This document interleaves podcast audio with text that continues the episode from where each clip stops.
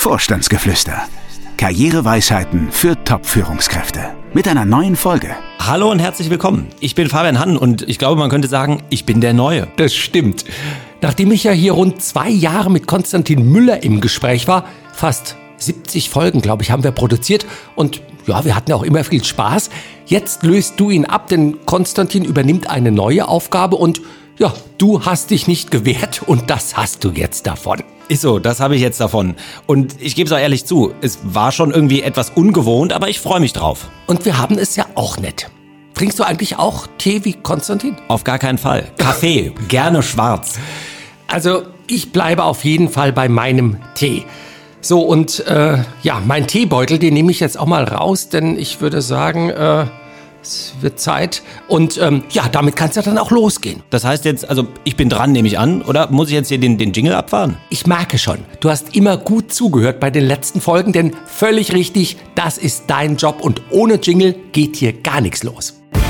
Er ist Coach, erfolgreicher Autor und seit mehr als 20 Jahren berät er Topmanager. Jetzt gibt Dr. Daniel Detambell im Gespräch mit Fabian Hannen Einblick in Themen und Trends auf Führungsebene. Sie hören Vorstandsgeflüster. Karriereweisheiten für Top-Führungskräfte.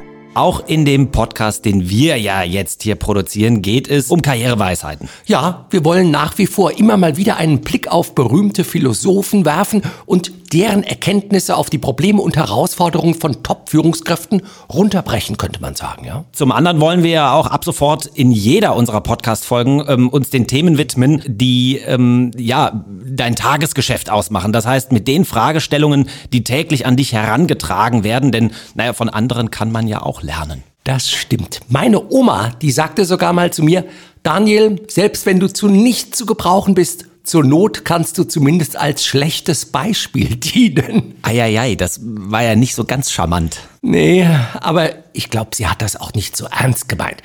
Aber es ist schon richtig, von anderen können wir viel lernen, auch deswegen, weil die Probleme und Fragestellungen ja oft ähnliche sind. Circa 180 Kunden betreut Vogel und Detambell jedes Jahr. Und wenn ich das so recht sehe oder recht beurteilen kann, ähm, weit mehr Topmanagerinnen und Topmanager schicken Vogel und Detambell ihre Unterlagen zu und wollen von dir wissen, ob du gegebenenfalls etwas für sie tun kannst. Wie viele Unterlagen kommen da eigentlich so rein? Ach naja, also das sind sicherlich mehr als 3000 Lebensläufe, die ich da jedes Jahr zu sehen bekomme. Liest du die alle? Weil 3000 ist ja schon eine ganze Menge. Ach Gott, ich meine, wenn man das so auf den Tag runterbricht, dann sind das ja nicht mehr als zehn am Tag. Also denn am Wochenende, ja, da werden ja auch Lebensläufe versandt. Dank E-Mail ist ja alles möglich. Also mal mehr, mal weniger. Also das geht schon ganz gut so am Tag. Und ähm, ja, ich, ich lese die schon, ja, ja. Und wie lange brauchst du dann, um den Lebenslauf zu lesen oder beziehungsweise um zu einer Einschätzung zu kommen, ob du, ob wir da was tun können oder nicht? Ach, ich glaube in den meisten Fällen sicherlich nicht mehr als ja, zehn Sekunden vielleicht. Ja. So zackig. Naja, ich meine, man braucht ja nicht so lange. Klar, einige Lebensläufe sind sehr umfangreich, aber um das Wesentliche zu erkennen, äh, schaut man hier ein bisschen, schaut da ein bisschen und äh, eine gewisse Erfahrung sorgt ja auch dafür, dass man dann relativ schnell zu einer hoffentlich richtigen Einschätzung kommt. Naja, aber worauf achtest du denn bei der Durchsicht? Also da gibt's ja sicherlich mal so Punkte, oder? Ja, gut, ich meine, das Alter ist ein Thema. Auch man, man spricht da nicht so drüber und man darf ja auch nicht mehr diskriminieren und so weiter. Und wir diskriminieren ja auch niemanden. Aber natürlich, das Alter eines Managers, einer Managerin spielt natürlich eine Rolle. Ein zweiter, ich glaube, ganz wichtiger Punkt ist natürlich der, ja, der sogenannte rote Faden. Also zu schauen, hat da jemand eine gute Entwicklung genommen. Also baut einen Schritt sinnvoll auf den nächsten auf, passt das, was er macht, zum Studium, was er mal vor 20, 30 Jahren gemacht hat und so weiter. Wie hat sich jemand entwickelt? Und natürlich auch, ja, völlig klar, wie attraktiv ist das, was jemand anzubieten hat? Und wie groß ist der Markt? Also wie viele Unternehmen gibt es, die für das, was da jemand anzubieten hat, auch Bedarf haben? Worauf sollte man denn achten, wenn man ähm, seinen Lebenslauf schickt oder besser gesagt, wenn man den gestaltet? Also da könnten wir fast eine eigene Podcast-Folge mal voll machen, denn es gibt wirklich wahnsinnig viel. Also es fängt zum Teil damit an, ähm, ja mit ganz simplen Dingen, mit der Schriftgröße. Zum Beispiel, ja, letzte Woche habe ich einen Lebenslauf zugeschickt bekommen, habe den dann ausgedruckt, weil ich dachte, es wird besser, aber es wurde nicht besser. Nein, die Schrift war so klein, man konnte das kaum lesen. Und ich glaube, da hatte einfach jemand versucht, 30 Jahre Berufserfahrung auf zwei DIN A4 Seiten zusammenzudrücken. Und weil das nicht irgendwie so richtig gut ging, ach Gott, hat man mal so ein bisschen am Schriftgradregler gedreht und dann wurde aus 12 Punkt Areal auf einmal äh, 6 oder 7 Punkt Areal. Und ähm, also das war eine, war eine Katastrophe.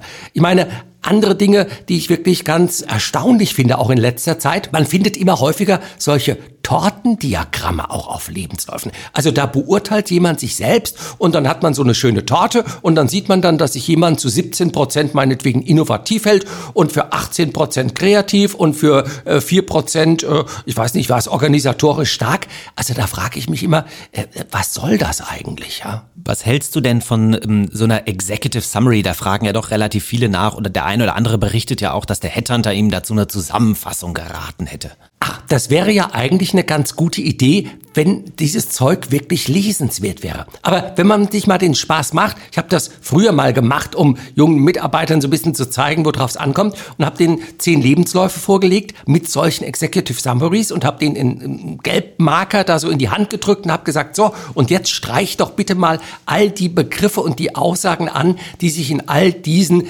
Summaries gemeinsam finden, also wo wirklich wortwörtliche Übereinstimmung ist. Und da hat oft ein Textmarker gar nicht gereicht. Also es war eine solche Übereinstimmung. Man findet immer dasselbe Zeug. Ähm, da beschreibt sich jemand als innovativ, kreativ, der Digitalisierungsexperte, der Transformationsexperte, der agil und effektiv und Himmel nochmal. Das will doch wirklich niemand lesen. Okay, gehen wir mal davon aus, all das Positive ist gegeben, ähm, ist lesbar etc., keine Tortendiagramme und dann ähm, gibt es ja eine entsprechende Rückmeldung. Ja, ich meine, wir schauen uns ja überhaupt nur den Lebenslauf deswegen im Vorfeld an, weil wir uns im Vorfeld schon fragen, können wir ein solches Projekt realisieren? Denn jemandem zuzusagen, jawohl, unterschreiben Sie mal hier unten den Auftrag, zahlen Sie uns mal viel Geld aufs Konto und dann wird das nichts also das wäre, ich weiß nicht, also das raubt mir den Nachtschlaf und ich glaube, das sorgt auch nicht gerade dafür, dass die Reputation so bleibt, wie sie ist.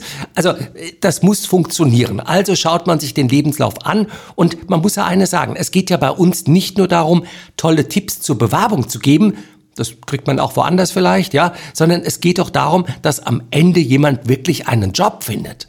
Ist das nicht dasselbe letzten Endes? Eigentlich schon.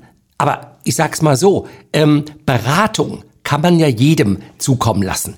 Also man kann jedem sagen, oh, der Lebenslauf machen Sie mal statt drei Seiten vier oder mal eine andere Schriftart oder das Bild von links mal nach rechts und so weiter.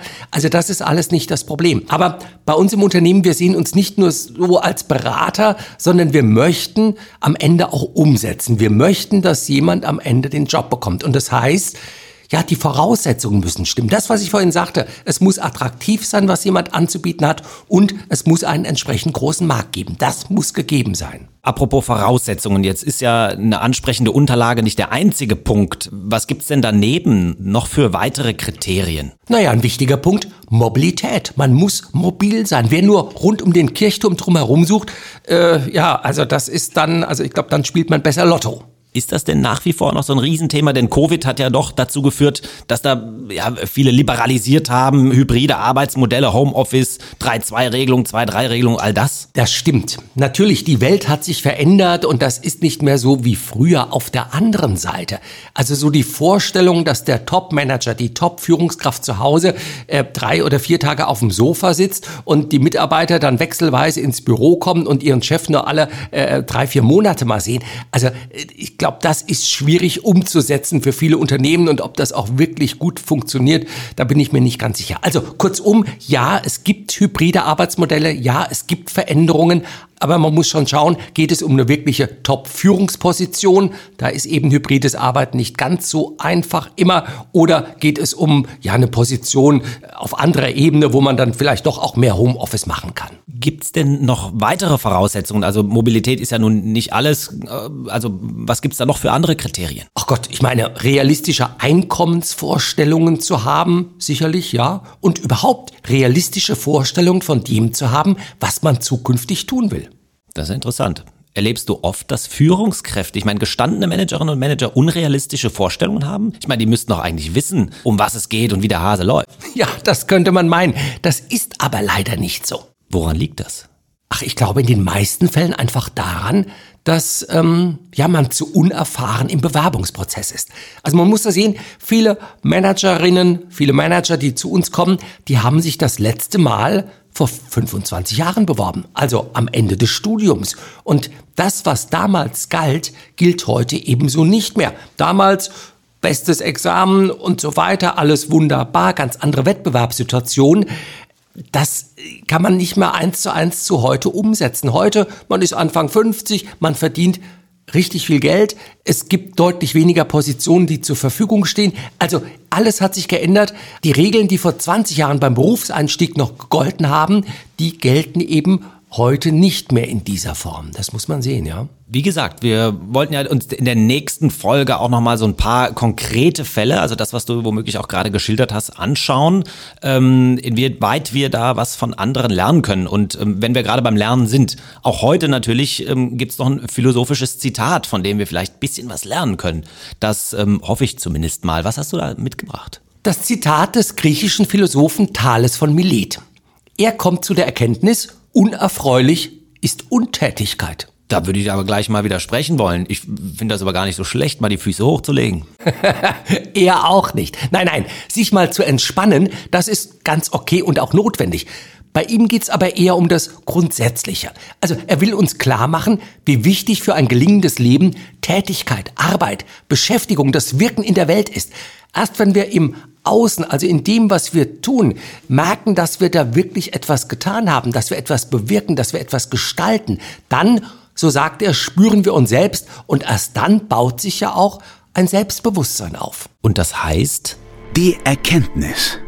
Naja, wenn wir irgendetwas tun oder verändern und in der Welt eine Spur hinterlassen, sei sie auch noch so geringfügig, dann stellt sich so eine Selbstwirksamkeitserfahrung ein, die wichtig ist für unser Selbstwertgefühl und unser Selbstvertrauen. Also kurzum, wir sind davon abhängig, dass wir in der Welt, in der wir leben, dadurch, dass wir etwas tun, Resonanz erfahren. Und deswegen ist Müßiggang aller Laster anfangen, könnte man sagen. Naja, nicht ganz. Oder anders, ich glaube, das ist schon wieder eine andere Lebensweisheit, die du da zitierst, die aber auch stimmt, ja. So, dann haben wir es ja für heute geschafft, oder? Die erste gemeinsame Podcast-Folge liegt hinter uns. Also mir hat's Spaß gemacht. Mir auch. Das heißt, du darfst wiederkommen, ich hoffentlich auch. Wir machen weiter. Dann machen wir jetzt erstmal Schluss und freuen uns auf die nächste Folge. Bis dahin, eine gute Zeit. Tschüss, bis bald.